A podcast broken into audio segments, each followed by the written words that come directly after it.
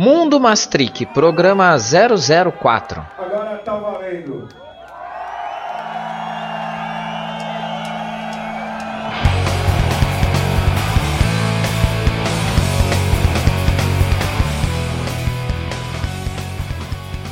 Olá todo mundo, viajantes do mundo Mastric. Começa aqui mais um episódio desse podcast que é um pouco de tudo e muito de nada. Tá tudo bem por aí? Espero que esteja todo mundo bem, todo mundo suave. Deixa eu mandar alguns recados rapidinhos aqui, alguns salves. É, esse programa 4 eu quero dedicar a eles, né, como é um programa passional também. Acho que todos são, na verdade, né? Mas quero dedicar esse 4 para os meus amigos de escola. É, muita gente do ensino fundamental e do ensino médio que dividiu comigo momentos de que, desse tema que eu vou falar. É, a gente conversava bastante sobre, a gente discutia, então eu quero mandar um abraço especial pro meu amigo Moisés, o Shimu, o Morzé. É, ele, meu, uma época ele saiu de São Paulo e aí a gente escrevia a carta um pro outro e a gente escrevia com o nome dos personagens do, do que a gente tá falando hoje aí. Pô, muito da hora, saudades, cara. Um grande abraço para você aí. É, pro Vinícius Ronaldinho também, que eu conheci também no ensino médio, que a gente também discutia bastante, ele também gostava muito é, desse programa. Grande abraço para ele aí. E um abraço todo mundo pra quem tá ouvindo também, né? Você que está ouvindo aí, um forte abraço mesmo. Sinta-se abraçado, sinta-se acalentado. E vocês continuem na audiência. Compartilhem com seus amigos, compartilhem com seus colegas, divulguem. É a melhor maneira de ajudar um podcast aí de um cara que não tem muita pretensão. Simplesmente vocês compartilhando o podcast com alguém. Lembrando que esse podcast está disponível no Spotify. É só procurar lá Mundo Mastric. No Cashbox também, Mundo Mastric. No Anchor FM, Mundo Mastric esses lugares aí dá para avaliar, dá para vocês colocarem estrelinhas ali, avaliar ele. Então joguem aí, mandem aí que eu preciso ficar rico com esse podcast. Então preciso que vocês avaliem logo aí. Certo? Está muito ruim ficar ser pobre, ficar, né? Sou pobre sempre, então preciso aí que vocês me ajudem aí, por favor, viu, gente? Uh, então divulguem cada vez mais e mais. Mandem suas sugestões, suas pautas, notícias engraçadas, seus comentários para mastric.gmail.com. Siga a gente no Twitter, Mundo Mastric. Bom, eu acho que eu não esqueci nada, né? Acho que é só isso. Então vamos ao programa aí. Espero que vocês gostem. Was kann der dafür nicht, dass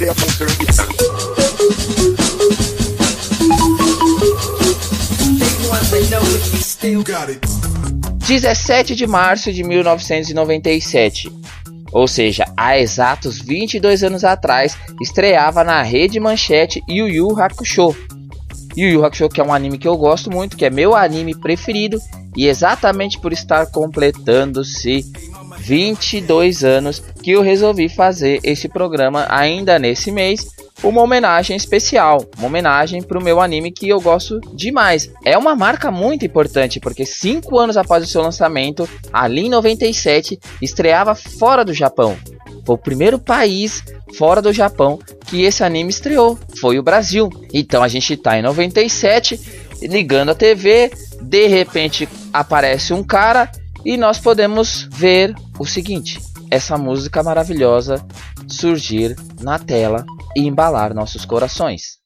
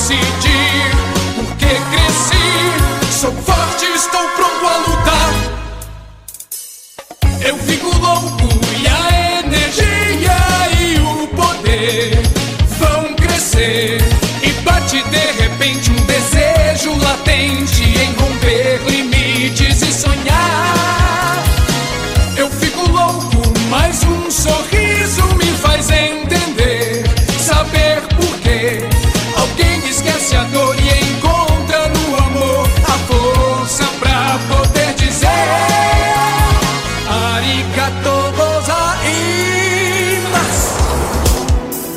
Vemos a cidade num plano aéreo. Corte para cenas de rua, carro e pessoas. Farol que se fecha para os pedestres. Pessoas continuam seu caminho. Barulho de freada assusta os pedestres. Uma bola pinga na tela em slow motion. Vemos uma criança sendo empurrada e os pneus cantando com a força da freada brusca. Na tela, um rapaz se assusta com o carro. A bola vai para o alto e cai lentamente no asfalto. Ali também se vê as marcas do pneu. O carro vermelho está parado atravessado na rua. Transeuntes, um corpo jaz no chão. Que acidente horrível, diz uma mulher, enquanto alguém grita para que se chame uma ambulância rapidamente. O motorista abre a porta, assustado e em choque. Ele repete que não tem culpa do que ocorreu. Pessoas se aglomeram e olham para o chão. Um rosto aparece na tela. Está de olhos fechados, mas logo se abrem. O rosto jovem faz uma expressão de surpresa. Ele não entende o que está acontecendo e se assusta ao se dar conta da sua situação. E nós também. Ele está flutuando. E lá embaixo, o corpo está no chão rodeado de curiosos. O narrador surge em off para explicar não só a situação acontecida, mas o mote da história do anime. Yusuke Urameshi, 14 anos. Parece ser o herói da história, mas. De repente, infelizmente, morre.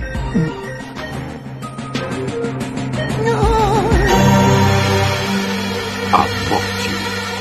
É com dose de humor e drama que caracteriza o anime, vocês acabaram de ver aí. Nós somos apresentados ao problema inicial do Yusuke Urameshi, né, a sua morte inesperada, que vai sacudir o mundo do além.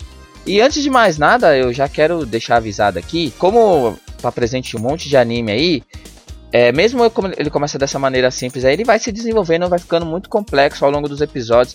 Muitas coisas vão acontecendo, muitos detalhes vão sendo inseridos, as histórias vão ficando é, ligadas a um monte de outros arcos com outros personagens. E eu não, não é minha intenção ficar fazendo essa destrinch, é, destrinchar né, totalmente a, o que acontece em Yu Yu Hakusho. Na verdade, eu quero citar alguns fatos curiosos, fazer algum resumo, colocar algumas observações pessoais de um cara que é fã. Eu sou fã do anime, sou fã do mangá, como eu já falei para vocês ali no começo. Então eu queria fazer um programa mais simples aí. Então, então vamos lá. Como vocês perceberam aí, como vocês viram, deu ruim pro Yusuke. E é por causa disso que a história pode acontecer. Bom, vamos aos fatos então. O que, que aconteceu?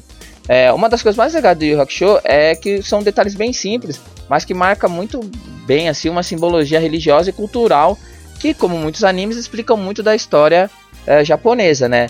É, logo que o Yusuke nota sua morte, né, ele é surpreendido por uma moça, né, chamada Botan. É, ela é uma garota muito engraçada, ela tá numa vassoura assim, e ela tá flutuando, né? Ela se apresenta para ele, ela conta que ela é a navegante do rio Sanzu. O rio Sanzu é o rio que transporta as almas para o submundo ou mundo espiritual, o Reikai. Lá os mortos são julgados e seguem o destino determinado. Só que tem um problema. Conforme a gente vai ver, o Yusuke ele era um típico bad boy, cheio de problemas na, es na escola, bom de briga, né? Arrumava sempre uma confusão ali, tirava um salvo dos professores, suas notas eram muito baixas, às vezes o cara era meio insolente, meio truculento. Uh, e diante disso, nem os representantes do mundo espiritual, é, ou seja, as divindades, esperavam que ele tentasse salvar a criança. E o pior, para a frustração dele, ele já descobre logo ali no começo que o ato dele nem foi um heroísmo. Porque o pivetinho estava destinado a sofrer esse acidente e sair ileso. É, os deuses, né? Os deuses sempre brincando aí com as pessoas. Então a morte do Yusuke foi em vão. Yusuke morreu por nada. E agora? Morreu e nem valeu a pena. Não, não, não, não, não. Porque agora a coisa vai ficar legal, né? Que aí o, o arco inicial se move. O Yusuke é levado pela Botan para o setor da burocracia do submundo. E é mais engraçado essa cena porque é tipo um escritóriozinho e tem vários funcionários que eles são todos iguais, assim, e eles correndo de um lado para o outro, assim, como se fosse um, um setor bem burocrático mesmo, assim, é muito engraçado. E aí lá ele conhece o Koema, né, o filho do chefão Emadayo, Emadayo que seria um deus ali representante desse mundo, o Koema, que é um rapaz engraçadinho com uma chupeta na boca, assim, e aí inclusive o Suki tira mó sarro dele, e é inclusive repreendido por isso. Lá ele, o seu Koema ele oferece uma chance para o Yusuke voltar. Só que o Yusuke para voltar, ele tem que passar por um teste. É. E aí nesse teste que ele se torna o tal detetive sobrenatural, que é o Renkai Tantei, né? Que é literalmente detetive do mundo espiritual. E nesse processo de, dele se tornar um, um, um detetive sobrenatural, dele voltar ao mundo, esse primeiro teste já mostra muito do que vai ser a jornada do Yusuke pra frente. Porque ele tem que primeiro salvar o corpo dele, ele tem que conseguir convencer as pessoas a, a, a cuidar do corpo dele para que ele faça a volta, e tem esse processo dele conseguir voltar. E aí também vai ser muito engraçado. E aí ele vai conhecendo, aí a gente já conhece logo no, nessa história aí, a gente conhece o Kuabara e a Botan, que são personagens bem importantes. A gente conhece a amiga dele de infância, Keiko, que ela é fundamental e também pode ser um amor ali, né? Como dizem os jovens, eu chipo bastante esse casal. E aí depois, quando ele volta, ele conhece o Rien e o Kurama, que são pessoas que passam a entregar, é, integrar né, a equipe Uramesh, que é a equipe dele. E mais pra frente a gente conhece a mestra Genkai. E aí outros personagens vão aparecendo, outras histórias vão se desenrolando ali e o anime toma o seu rumo.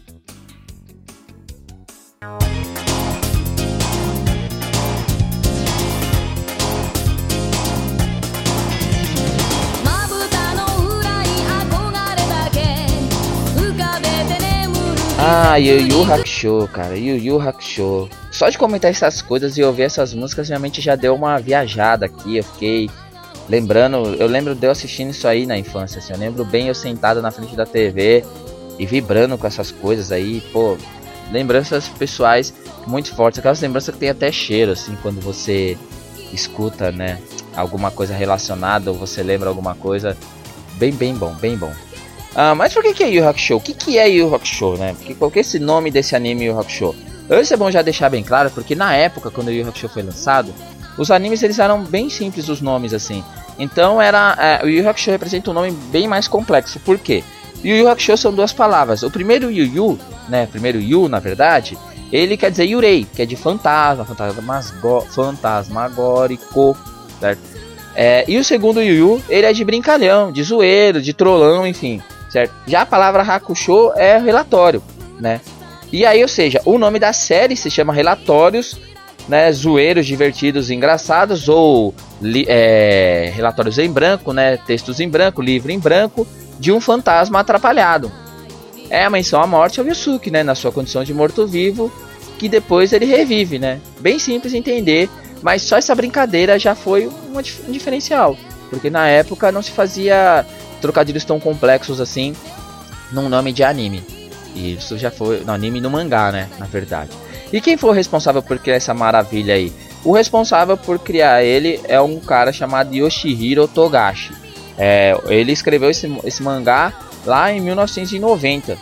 Ele criou sozinho, né? Foi criando os personagens, começou a fazer sucesso, aí saiu na Sony Jump, que era uma revista local, depois saíram algumas compilações na época, e ele por que, que ele fez esse anime? Porque ele era muito fã de filmes de terror, além de ser fã da cultura budista, de dessas representações é, simbológicas de, de, várias religiões. Então ele queria juntar tudo isso num mangá que fosse a, a expressão dessas coisas que ele gosta.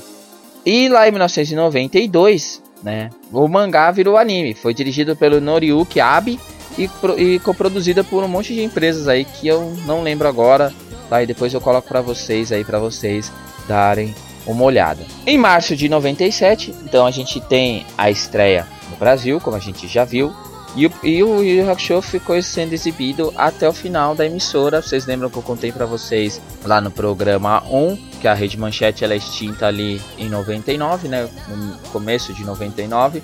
Exibido então de 97 até 99. Depois disso, ele é exibido em 2004 no Cartoon Network. Lembra que a Cartoon Network tinha um bloco chamado Bloco Tsunami, que passava uns animes. É, só que o problema é que nessa transmissão, algumas cenas eles tiravam. Eles cortaram algumas cenas, fizeram uns cortes lá, e o que é bem ruim assim. E em 2005 ela volta a ser exibida na TV aberta, só que dessa vez pelo canal 21, quando o canal 21 ainda, ainda passava alguma coisa que não fosse programação religiosa do seu Valdomiro. Só que teve mais cortes ainda. Tinha muito mais cortes. Foi muito mais rápido, eu lembro de eu, assistir também. Aí em 2007 ainda passou na Bandeirantes. E em 2008 na Play TV. Acho que são essas as exibições que tem na TV aberta. Um sucesso. Acho que todas, todas as exibições sempre teve bastante audiência, assim, mas é óbvio que acabava não se mantendo o, a exibição, infelizmente. Uh, e, e é legal porque o Rock Show tem algumas marcas que são muito importantes para um anime é, ou um mangá, assim. Por exemplo, em 2005, eles chegaram à marca naquele momento ali de ser o, anime, o mangá mais vendido no Brasil. Se a gente pensar que no Brasil teve Dragon Ball, Cavaleiros do Zodíaco, fizeram um sucesso tremendo.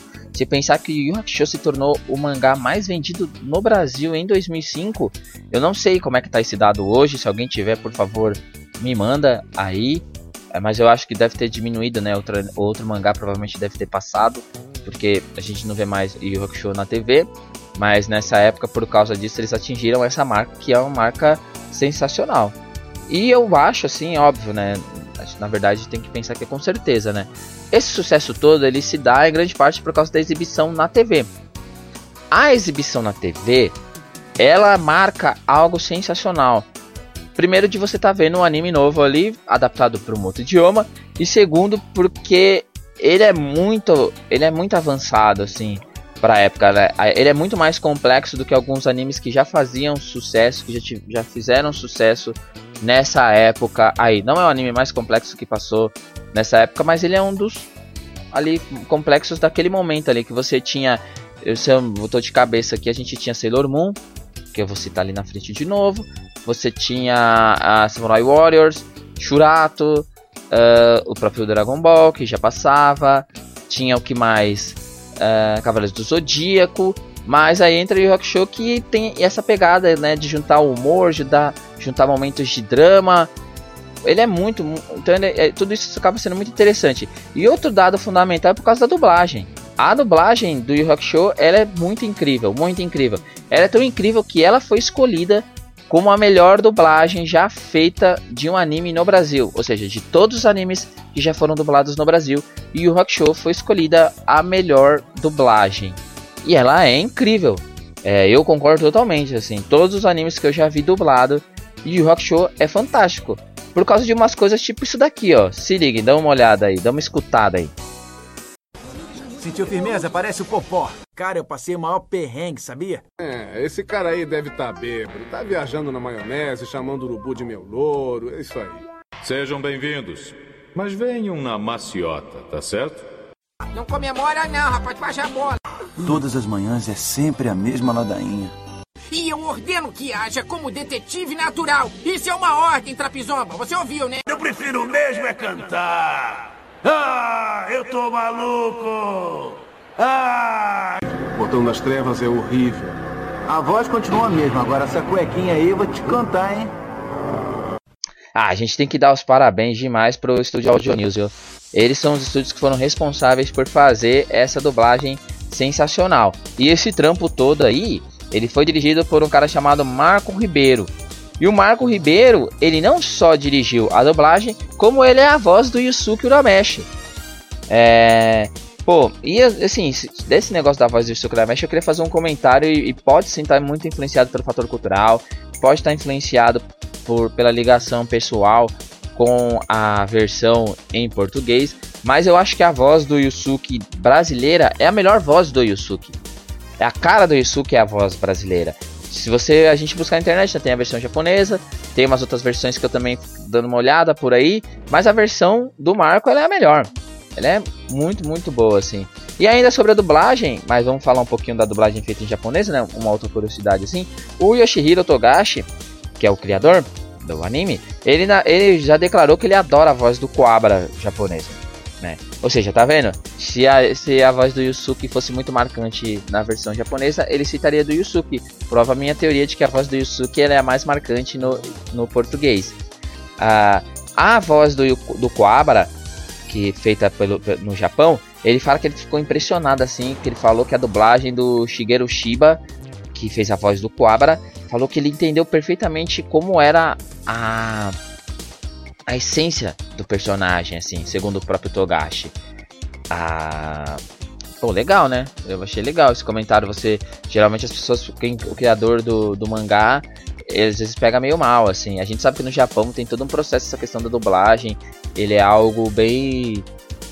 É, é algo que é muito importante para os mangás quando eles são adaptados para anime. É, enfim. Outro dia também quero falar mais essas coisas, mais curiosidades sobre essas questões do anime e do mangá, assim. Eu confesso que eu não sou um cara que eu entenda perfeitamente dessas coisas, mas eu, eu gosto bastante, assim, até sou um, um cara que assiste é, mangá, é, anime, né, e lê mangá, mas eu não sou um cara expert, assim. Fala, e já que a gente tá falando de dublagem, é, eu queria, pô, eu queria trabalhar de dublador. Deve ser legal trabalhar de dublador. Muita gente fala que minha voz é engraçada, eu acho que minha voz é ridícula, é diferente, né? Mas enfim, mas eu acho que ia ser legal trabalhar de dublador. Deve ser um trabalho da hora. Se um dia, um dia alguém estiver ouvindo aí e falar, poxa Davi, tem um negócio aqui para dublar, vou te chamar, me chama que eu vou. Certo? E pra dar uma conferida nas dublagens, né? A gente tem a dublagem original. Vocês podem conferir os ovas e os filmes aí, porque eles não são dublados, né? São só dublados mesmo as séries de TV. Vocês podem procurar na internet que vocês vão achar mais coisas aí.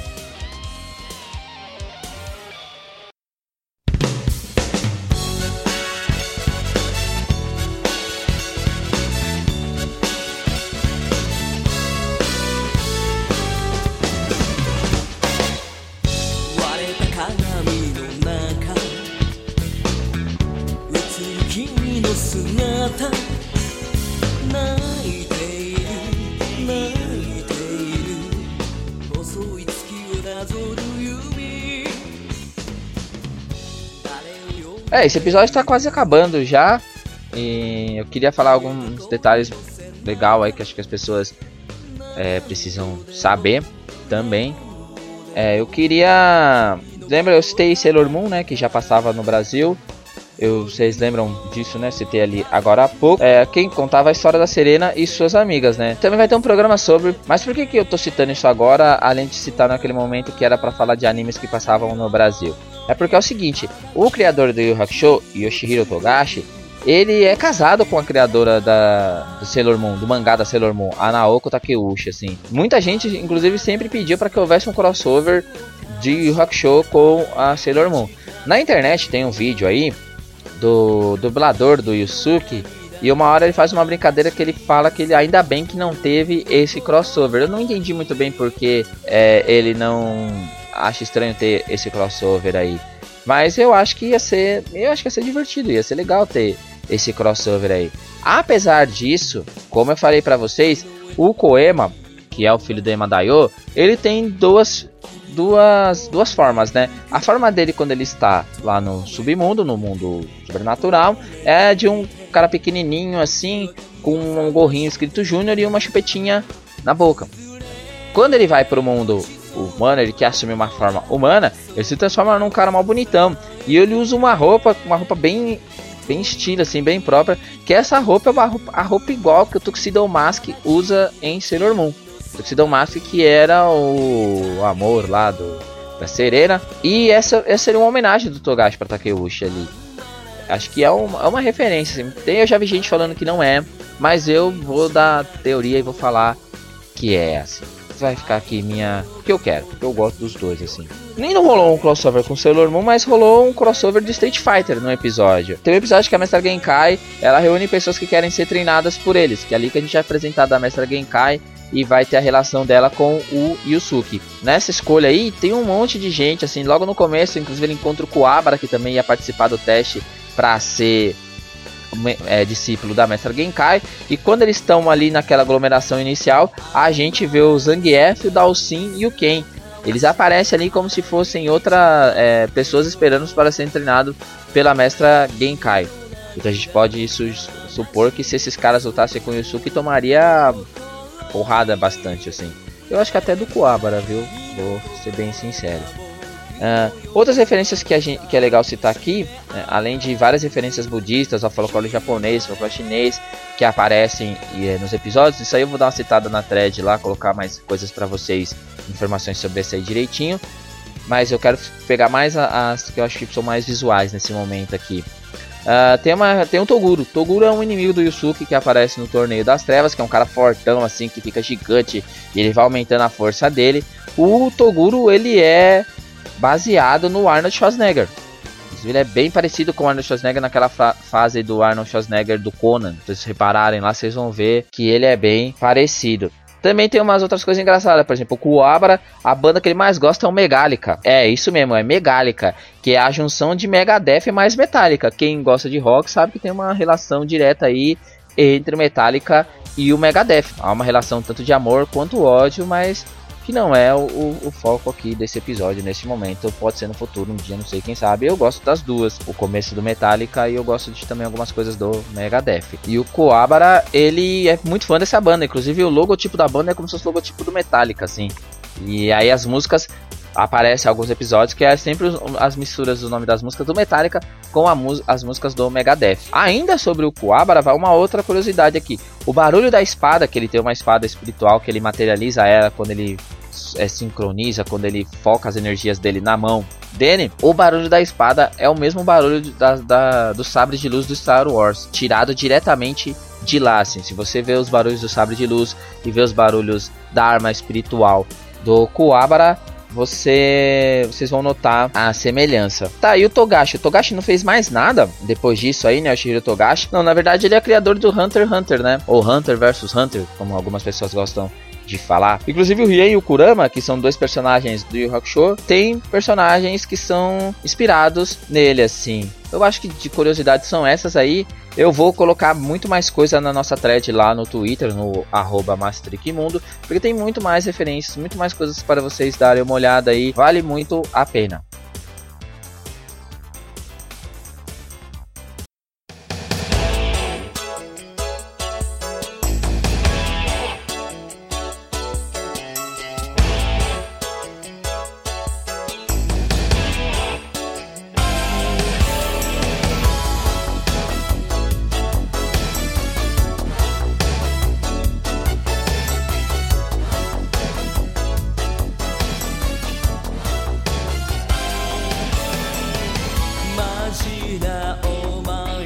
Que eu falo de anime, de série, de desenho, de novela, de qualquer coisa, eu gosto muito de falar de trilhas sonoras, né? Eu gosto pra caramba. Também não seria diferente eu falar do Yu Yu Hakusho e não citar a trilha sonora. A música de abertura aí que a gente ouviu lá no começo, eu com certeza acho que é uma das top 10 assim de músicas preferidas de anime assim. Eu tenho um top 10 com músicas de anime Quero fazer um episódio sobre isso, já até me programei, já fiz, botei na minha listinha. Mas voltando então ao tema de Rock Show, enquanto isso, e eu já queimei um cartucho, né? Eu soltei a música do Rock Show, não vou poder soltar ela. A versão brasileira, ela é cantada por um cara chamado Luiz Henrique Carneiro. Não só abertura, né? Ele também canta os quatro encerramentos, que é o, o, o tempo, é, eu vou dizer adeus, amor a deriva e quando o sol brilha novamente. Ele é uma voz marcante, assim, a voz dele é muito da hora. Ficou muito no imaginário, assim. Eu lembro que a gente gostava pra caramba. E ele atualmente, o que, ele faz, né? Esse cara, ele. Ele atualmente ele é produtor de música no, nos Estados Unidos. Produziu algumas outras músicas que eu também achei por aí na internet. Quem tiver o contato dele aí, quem falar com ele, pode mandar um abraço para ele, pode falar que eu sou fã dele. Ele já deve ter ouvido isso milhões de vezes aí, de muitas pessoas que gostam de Yu Yu Hakusho. Então ele deve, já deve estar tá acostumado. Mas antes ele de fazer o, a, lançar esse essa música aí, de fazer parte da trilha sonora de Rock Show, que eu queria muito saber como é que foi, assim, eu, eu não achei, teve um site que falou que ia lançar uma entrevista com ele, mas não lançou. Eu queria muito ouvir como é que foi toda essa história aí. Pô, se alguém fizer um intermédio aí, conseguir falar com ele aí, fala que estamos dispostos a trazer ele aqui. Apesar que deve ter, pô, tem um monte de site muito grande de mangá, de anime, de cultura japonesa que, né, ele poderia falar também. Mas esse podcast, né, esse meu podcast está disposto para isso aí. Mas ele antes, então, ele, ele fazia um trabalho esse aqui, ó.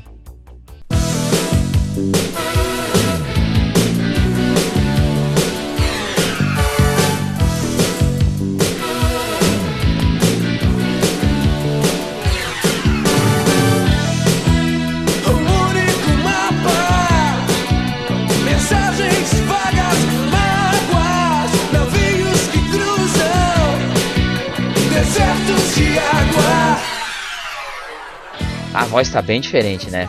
A voz tá bem mais molequinha, assim. É porque, olha só, se a gente pensar que o Yu Rock Show foi lançado no Brasil em 97, então as gravações dos temas devem ter girado ali também, né? Entre 96 e 97. São quase 10 anos de diferença. São 10 anos a menos essa gravação aí.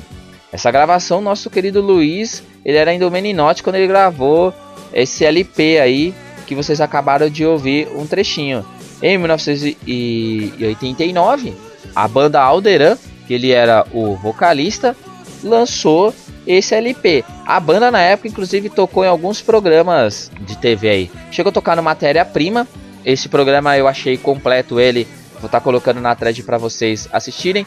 É legal assistir esse programa, porque esse programa ele é, um, ele é um protótipo do que seria o Programa Livre com Serginho Groisman. Eu gostava muito do Programa Livre com Serginho Groisman. O Matéria Prima, ele é isso. É bem legal porque você vê o Serginho Grossman fazendo umas danças bem intentistas assim em cima da música do Alderan. Ele também chegou a tocar no programa da Angélica, da Mara Maravilha, da Mariane. Uh, a banda teve bastante inserção assim no, na TV, né? Porque, porque ela era apadrinhada pelo Paulo Ricardo. Paulo Ricardo do RPM. O som, inclusive, é esse aí, né? Essa parada pós-punk brasileiro oitentista, assim. Infelizmente a banda não fez sucesso. A banda ela vendeu ali 8 mil cópias, acho que é um número bom até assim, mas a banda não estourou. Foi o único trabalho deles, esse LP. Hoje em dia a gente acha na internet esse esse LP aí custando em média 100 talks aí. Quem quiser comprar, pode entrar aí na internet. Mas entrem na thread e sejam felizes ouvindo a banda lá. Eu vou colocar a matéria completa como eu falei para vocês e um brindezinho dessa banda aí para vocês ficarem felizinhos aí. Beleza? Bom, e com isso acho que a gente vai encerrando esse programa de hoje. Eu espero que vocês tenham gostado. Eu espero que vocês tenham aprendido um pouquinho mais sobre o Rock Show. Eu sei que poderia fazer uma discussão bem mais complexa, mas essa aqui é uma homenagem ao, ao aniversário, então eu queria mais citar coisas que eu achava bem legal. Eu gostei muito de fazer esse episódio, espero que vocês também. Já deixo aqui mais uma vez um abraço para todos e para encerrar esse episódio, vocês vão ouvir aí uma música inteira da banda Alderan. Eu troquei, eu toquei aí um trechinho da, da música Canal de Suez, que é a primeira música que ele toca inclusive no programa Matéria Prima do Serginho Groisman. Agora vocês vão ouvir a primeira música do LP. A primeira música do LP dele que se chama Vozes, que eu acho que é uma das músicas mais legal. E depois vocês vão ouvir aí sobre a regência do Bob Sakuma, o tema de abertura de rock show executada pela Orquestra Sinfônica de Nagoya, chamada Orquestra Pop de Nagoya. É um trabalho bem legal, assim, o disco todo ele é muito legal, todas as músicas ali em formato de orquestra, bem bacana. Ouçam aí que é bem legal, assim, esse tema de abertura. Uh, espero que vocês gostem das músicas também. E para encerrar esse programa, que inclusive vai ter uma referência ali na thread, vamos ver se vocês sacam o que, que é vou encerrar com as palavras do próprio Yusuke Crash. Não conheci o outro mundo por querer!